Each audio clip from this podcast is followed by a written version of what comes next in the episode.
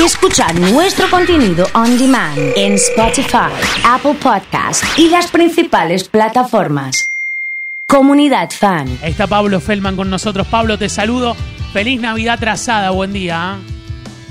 Bueno, felicidades para todos, muchas gracias, lo mismo para la comunidad y para vos, por supuesto. Bueno, una semana compleja desde el punto de vista de lo que puede llegar a anunciarse en torno al rebrote o a esta tercera ola de COVID, ¿no? Porque la verdad es que si bien estamos muy esperanzados con que la vacuna siga rindiendo como está rindiendo, con casi el 90% de los rosarinos con dos dosis, con la exigencia del pase sanitario como elemento eh, en alguna medida catalizador para acelerar la vacunación, estamos viendo lo que pasa en Córdoba, donde se han suspendido las, las actividades multitudinarias, los encuentros y las reuniones. Córdoba que prácticamente multiplica por 6 o por 7 los casos de la provincia de Santa Fe, pero que igualmente hace que se enciendan las luces de alarma en la provincia para evitar llegar a eso. ¿Qué quiero decir? Es probable que en un par de horas más la ministra Sonia Martorano haga algunas referencias vinculadas, por un lado, al aumento de los lugares para que se pueda hacer el testeo, que ahora eh, de momento están solo en los galpones porque ahí hay sombra, en Oroño y Circunvalación y en San Martín y Uriburu era todo al aire libre, al, rayo del sol, y la verdad es que eh, las colas eran largas y con mucha gente que innecesariamente se fundía allí.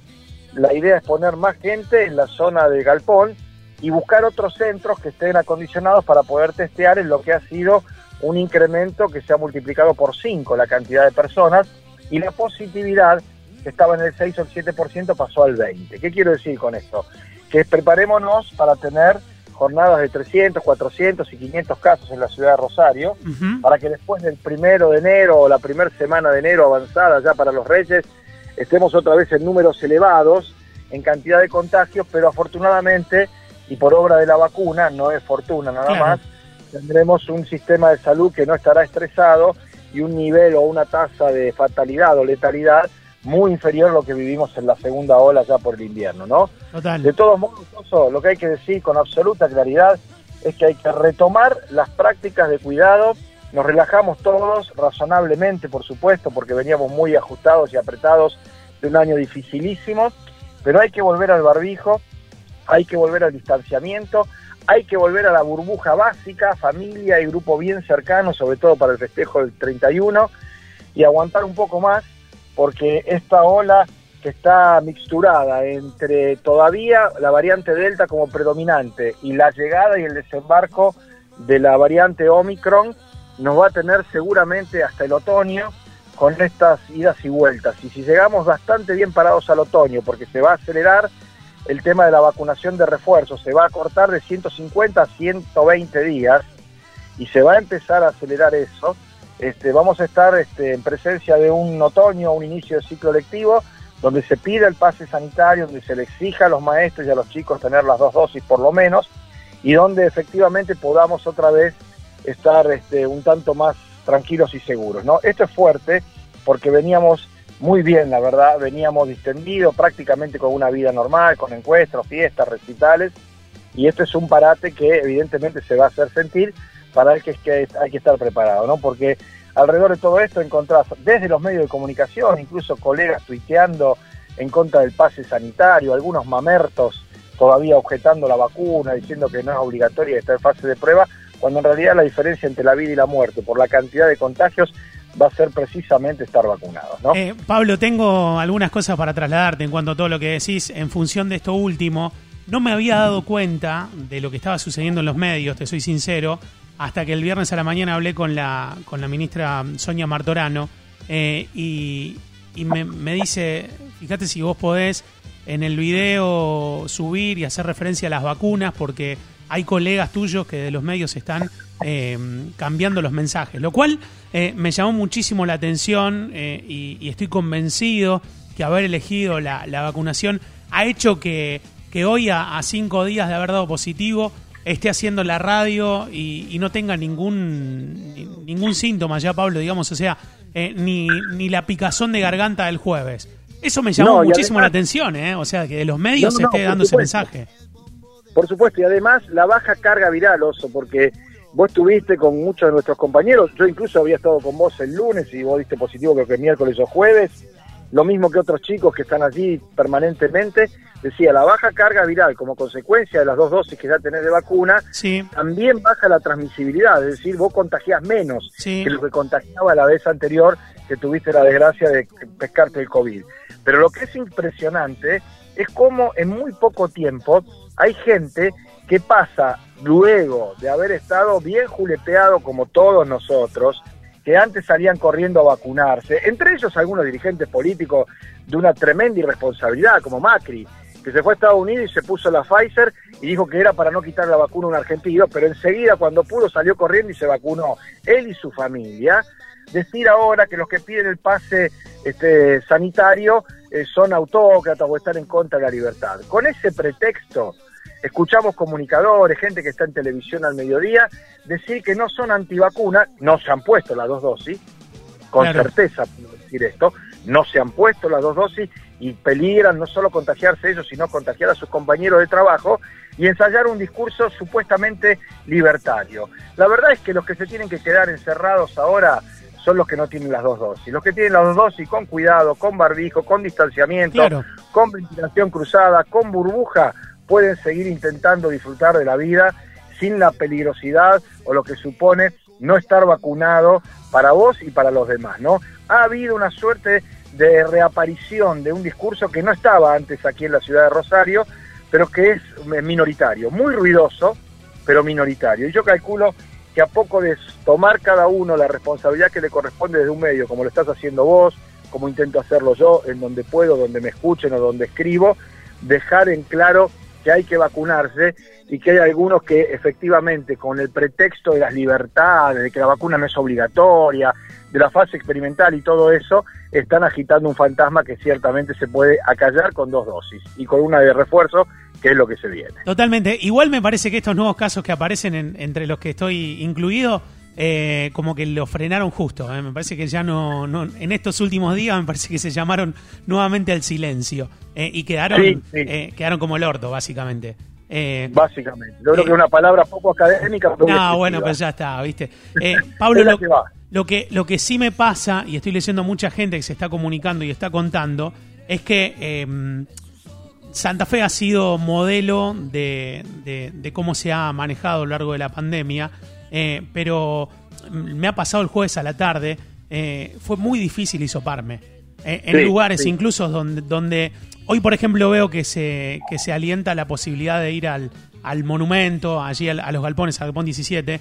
Yo estuve ahí, fui a las 2 menos 10 de la tarde el jueves, y cuando terminaba a las 3 de la tarde y ya no me pudieron hisopar, porque me, da la, me da la impresión de que de que está muy saturado, digamos, el tema. Sí, sí, sí. Acá hay dos o tres cosas que incluso calculo que en un rato, que es la conferencia de prensa de la ministra, que calculo que será el horario de los noticieros de la tele local, eh, hay que anunciar o va a anunciar ella. Por un lado, redoblar la cantidad de puestos de testeo, aún siendo en un solo sitio, como son los galpones, multiplicar por dos o por tres la cantidad de profesionales que te van a isopar.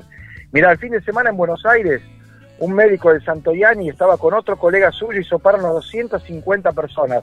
Y cuando ya no se podía más porque no había más reactivos y porque no daban más ellos, fue un tipo y le pegó una trompada y le rompió la nariz a uno de los médicos. Digo, ese nivel de intolerancia, ese nivel, digamos, de, de arrebato que hay cuando estamos en el borde, ¿no? Porque hasta ese momento, como decía este médico, no se ponían el barbijo o lo actuaban con displicencia eh, que explica estas situaciones. No hay que llegar a eso de ninguna manera, por lo cual creo que se van a anunciar otros lugares, porque por lo menos pasaba con los chicos que no los hisopaban solamente en la rural, era, este, otros lugares, no solo de hisopado, sino también de vacunación, y van a dar específicas directivas de quiénes tienen que hisoparse.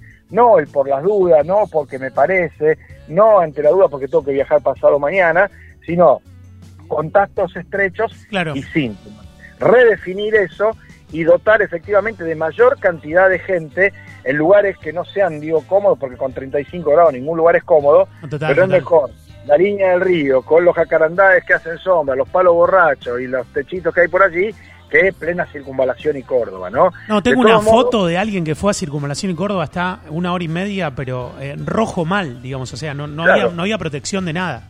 Se va a insolar, va a tener fiebre y va a creer que es COVID. quiero decir, eso lo decía el Caruana. Yo hablaba con Caruana hoy a la mañana. Me dice, la idea es reforzar, meter más gente, que haya más posibilidades de testeos rápidos en lugares donde se pueda llegar. Digo, porque además le digo la otra, es que si un tipo vive en Barrio Belgrano o en Echesortu, ya hacerlo ya hasta el monumento en vez de otro lugar más cercano, no está bien, le digo, no me parece que sea lo más adecuado. Me dijo, estamos coordinando con la provincia, prudentemente esperando la palabra de la ministra, para después la municipalidad, a su vez, hacer acciones tendientes a garantizar que toda la gente que necesite un hisopado lo pueda hacer con una espera razonable de un par de horas o tres horas. Y además, los que tenemos obra social, los que podemos acudir a otra referencia este, médica, también hacerlo bajo esa vía, ¿no?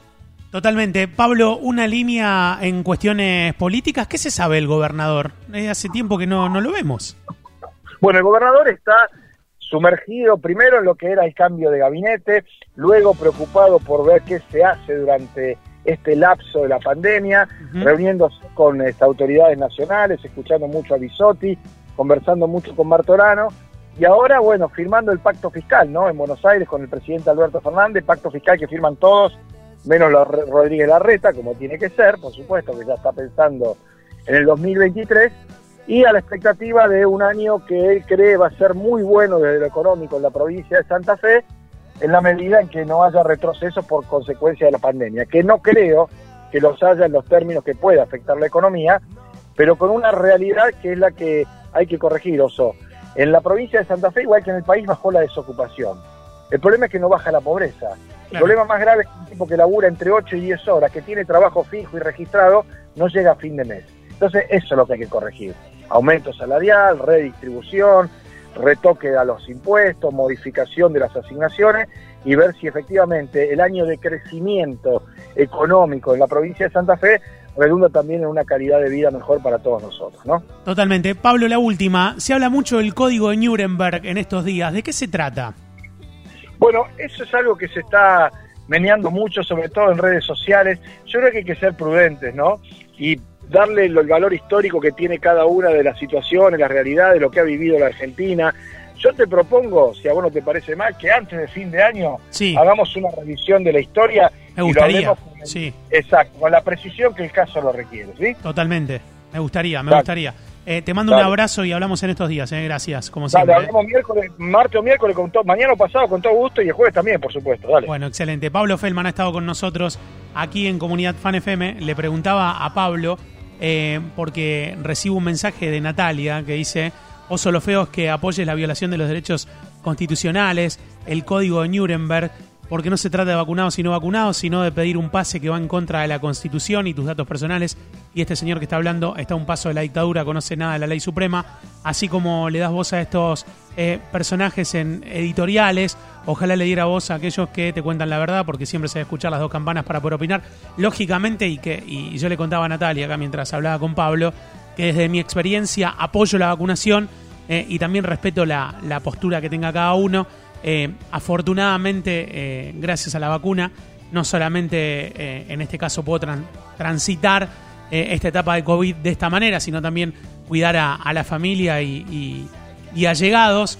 y también lo he charlado con gente, tengo amigos y, gente cercana que conozco que no está a favor del, pase sanitario y que digo, bueno, el pase sanitario se pide en, situaciones privadas, ¿no? Para ir a, a, un evento y demás. Vos podés eh, elegir no tener el pase sanitario eh, y que lógicamente em, no, no acudir a eso, ¿no? que tiene que ver por ahí con una actividad eh, privada. Yo creo que hay, que hay que salir un poco de, este, de esta pelea y, de, de, unos de un lado y otros de otro, ser mucho más empático y que lógicamente cada uno va a tener su postura porque está relacionado a su experiencia y a los hechos que ha ido viviendo en, a lo largo de su vida, ¿no?